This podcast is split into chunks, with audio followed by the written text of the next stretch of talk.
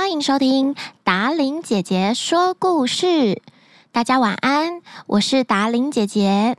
在今天的故事开始之前，达伶姐姐要再一次谢谢大家的支持，因为你们，我们的节目已经越来越多人知道，而且即将挤进前一百名了，太感动了。那达伶姐姐也会继续努力。说更多好听的故事给大家听，也记得要留言给我，我会回复你们哦。还有，把我们的节目分享给你的好朋友，复制连接送给他。那今天达玲姐姐要说的故事，依旧是格林童话里面的故事，叫《金鸟》。接下来好几个故事都跟金色有关系哦。本故事由达玲姐姐改编。在很久很久以前，long long ago，有一位国王，他在花园里面种了一棵会长金苹果的树。每年苹果成熟的季节，国王每天都会去数一遍：一颗、两颗、三颗、四颗。国王非常喜欢去数他的金苹果，因为他觉得那全部都是属于他一个人的。而且没有其他人种得出金苹果。有一天早上，国王非常的生气，因为他发现他最爱的金苹果比昨天少了一颗。他命令所有的士兵要严加看守。虽然如此，他还是非常的担心，所以他决定要叫他的大儿子去看守金苹果。到了深夜的时候，大儿子看着看着却睡着了。第二天，国王发现又丢了一颗金苹果。接下来的夜晚，国王决定找第二个儿子去看守。午夜的钟声敲响了，二儿子不小心也睡着了。早晨的时候，国王发现又少了一颗，他非常的生气。国王总共有三个儿子，第三个儿子想，今天应该轮到我去守候金苹果了吧？但是国王不太愿意让三儿子去，因为他不太信任他。最后经不过三儿子的再三请求，国王只好答应了。晚上，三王子躺在树下，他把眼睛瞪得大大的，观察着四周的动静，生怕一个不注意就有人偷走金苹果。时钟敲了十二下，小王子听到空中忽然传来“”。的一声，飞来了一只金色羽毛的小鸟，它开始啄起金苹果来。小王子立刻跳了起来，向金鸟射箭。金鸟很快的飞走了，那支箭只把金鸟的羽毛射落了一根。第二天早晨，金羽毛被送到了国王的面前，三王子报告了昨天晚上发生的所有事情。国王立刻召集很多人前来观看，所有在场的人都认为这是一个神奇的无价之宝。即使这片羽毛很珍贵，只有一片对我来说也是没有什么特别的用处。我是国王，我必须要得到整只金鸟。国王贪心的说着。国王的大儿子认为捉金鸟这件事并不难办。于是，他就自告奋勇地说要去捕捉金鸟。黄昏的时候，大儿子来到一片树林的旁边，他看见路边坐着一只小狐狸，他立刻取下弓箭，准备要射杀它。小狐狸看到之后，慌忙喊道：“别射我，别射我！我给你一个善意的忠告，一会儿你就会走进一个村庄里面。”那里有两个旅馆，你千万不要走进那座看起来很漂亮也很热闹的旅馆。你要进去那一座简陋的小旅馆过夜。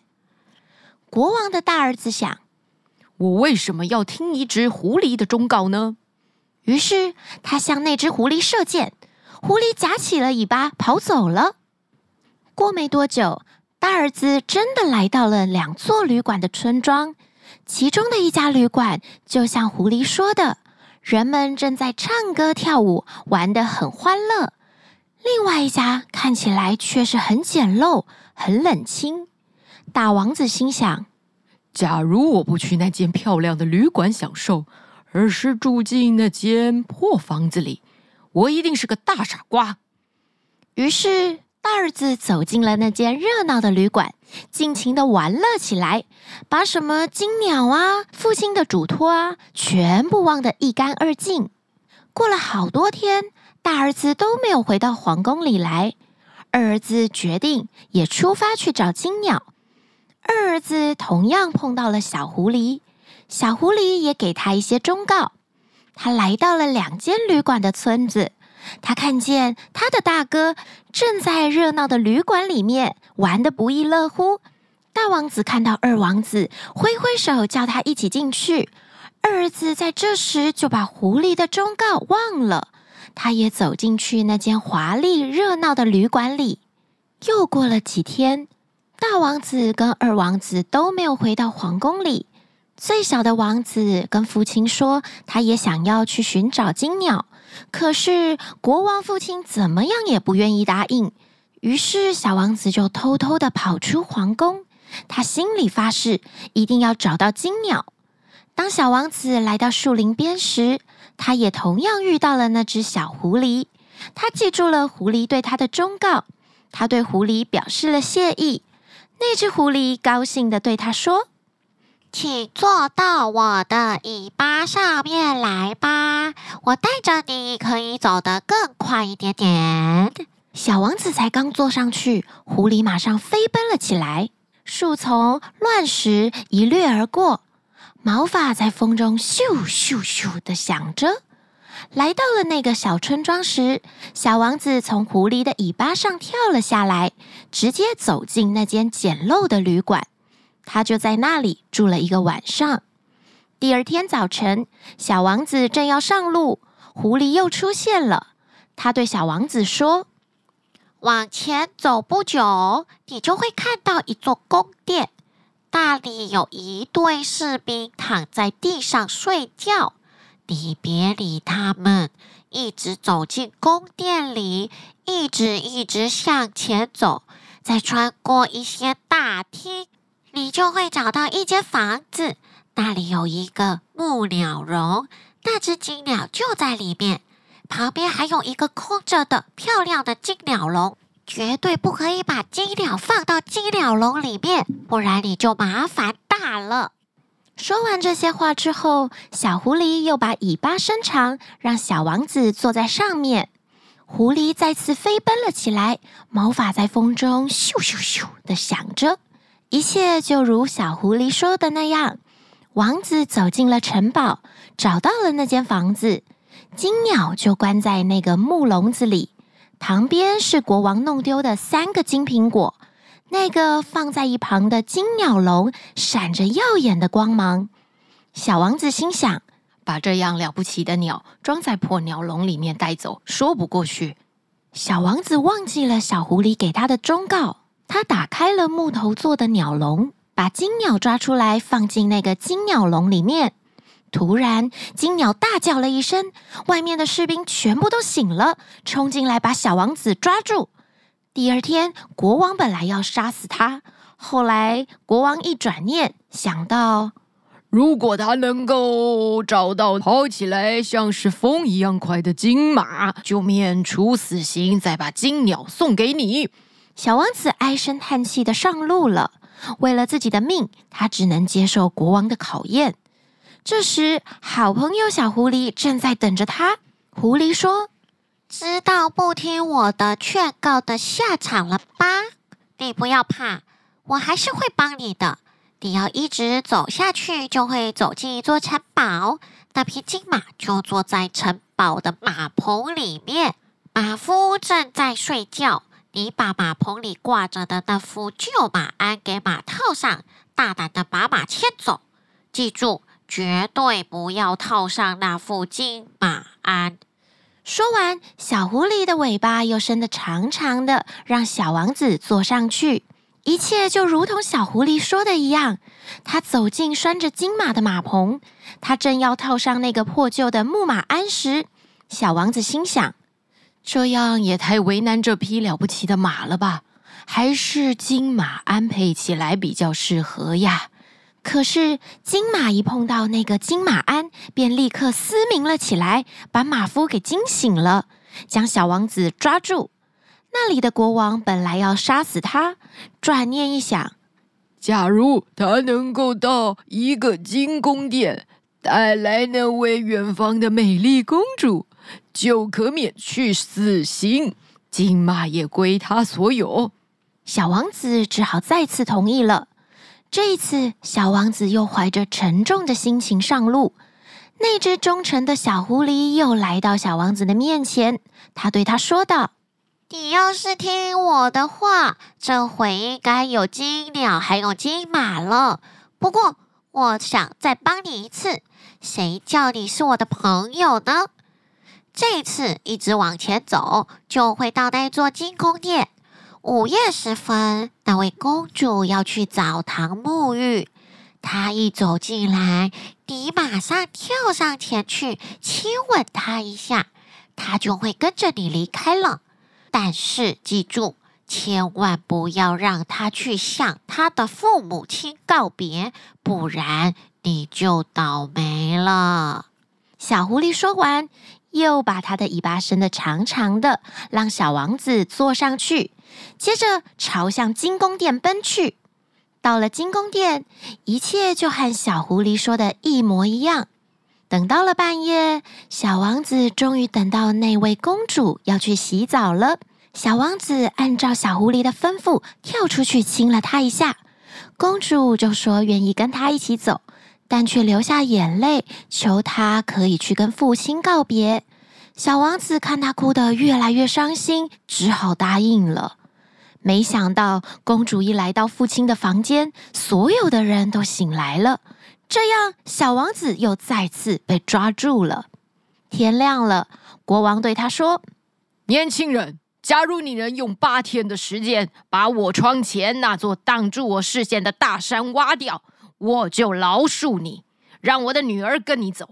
否则，你就活不成了。”王子立刻开始动手挖土，可是那座山实在太高大了。王子挖了七天之后，那座山还是伫立在那里，像是没被挖过一样。小王子快绝望了。这时，狐狸又出现了。他说：“你呀，你，本来我不想同情你的，不过谁叫我的心肠太软了呢？你还是去睡觉吧，我帮你。”第二天早晨醒来，王子往窗外望去。那座山居然真的不见了！小王子来到国王面前，要求国王实现诺言。国王看到实际的情况确实如此，只好让这位年轻人带着公主离开了。王子和公主正在路上走着，小狐狸跑过来对小王子说：“你已经得到了珍贵的金公主。”可是，美丽的公主需要金马来相衬托才适合呀。王子问：“我不知道如何得到金马呀？”狐狸说：“你只要听我的话，就可以得到啦。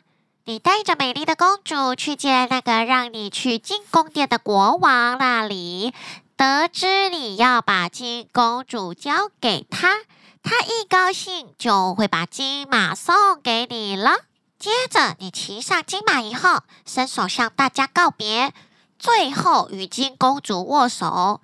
你把他拉上金马来，坐在你的后面，你们一起骑着金马跑掉。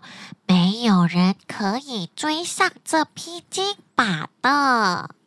事情就像小狐狸说的那样顺利。王子骑着金马，又带着金公主与小狐狸会合了。小狐狸又对小王子说：“接着，我还要帮你得到金鸟。你走进金鸟所在的那座宫殿时，我和公主就留在外面。你骑着金马走进宫殿，国王一定会很高兴，他会提出金鸟笼子让你带走。当你把金鸟笼子提到手上时，马上策马到这里接走公主。”小狐狸的计划实行得很顺利。小王子带着金鸟走出宫殿，和公主会合之后，就打算回家了。他们跑到一片大树林里。这时，小狐狸又对他说：“我帮了你很多忙，你现在该回报我了。”小王子说：“我能帮你做些什么呢？”我要你杀死我，再把我的脑袋还有脚砍下来。这我怎么做得出来？你你要我当个忘恩负义的人？我不行。你帮了我这么多忙，我怎么能杀死你呢？狐狸又说：“如果你不照我说的这样做，我就得离开你了。”小王子实在下不了手，于是小狐狸对他说：“我走以前，给你最后一个忠告。”你绝对不可以从绞刑架上赎回什么人，也不要在井边坐着，知道了吗？小狐狸说完以后就跑走了。小王子和金公主骑着马来到两个哥哥居留的村庄时，看到那里聚集了很多很多的人，吵闹不停。他连忙向人询问到底发生了什么事情。那个人跟他说：“这里要绞死两个人。”小王子走向前才看清楚，不由得大吃了一惊。原来要被绞死的那两个人，竟是他的哥哥。他们把所有的钱都花光，负债累累。小王子问：“有救他们的办法吗？”那人说：“你要替他们偿还债务吗？”可是你为什么要替这两个坏蛋还债呢？小王子二话不说的替两个哥哥还清债务，与被释放的两个哥哥们一起走上回家的路。几个人走进了第一次遇见狐狸的那片树林。两个哥哥说：“我们到井边去休息一会，吃点东西吧。”小王子点头同意了，不经意的坐到了井的旁边。他完全忘记了小狐狸给他的忠告，他哪料到两个哥哥已经偷偷的走到他后面，一把将他推到井里，抢走了他的金公主、金马还有金鸟，回到父亲的宫殿里去了。两个哥哥回到皇宫以后，炫耀的说着，国王高兴极了。可是那匹金马无论如何也不肯吃东西，金鸟也不叫。美丽的金公主哭泣个不停，幸运的小王子掉到井里后，并没有死掉，因为井里刚好没有水。他摔到苔藓上，小狐狸并没有忘记小王子，他又再度的找到小王子，并对他说：“我不忍心对朋友见死不救，来，牢牢抓住我的尾巴。”小狐狸将小王子从井里拉了上来，狐狸对他说。你现在还是很危险，你的哥哥们不能肯定你已经死了，所以他们包围着这片树林。只要你被他们发现，他们就会杀了你。这时，小王子和狐狸碰到了一个砍柴的人，就和他交换衣服，回到了皇宫。虽然没有人认出小王子，但是金马开始吃东西了。金鸟也开始欢唱，金公主也露出了笑容。国王觉得很奇怪，就问金公主到底是怎么回事。金公主就把沿途发生的事情说给国王听。国王知道大王子还有二王子的恶行之后，愤怒极了。他立刻派人将他们两个抓起来。不久之后，金公主和小王子就在皇宫里举行盛大的婚礼。国王去世之后，小王子就变成了这个国王的继承人。过了很久很久以后，有一天，小王子又到那片树林里去找寻那只小狐狸。小狐狸流着眼泪跟他说：“你的事情都解决了，可是我还是没有解脱不幸的生活。你可以帮助我吗？”小狐狸再次诚恳的要求小王子把他杀死，砍下他的脑袋还有脚。后来，小王子只好照着他说的做了。没想到，过了一会儿，小狐狸竟然变成了一个人。原来，他是金公主失踪多年的哥哥。终于，小王子帮助小狐狸解除了身上多年的魔法了。今天的睡前故事特别的长，听完金鸟以后，你也睡着了吗？祝你有一个好梦哦，晚安。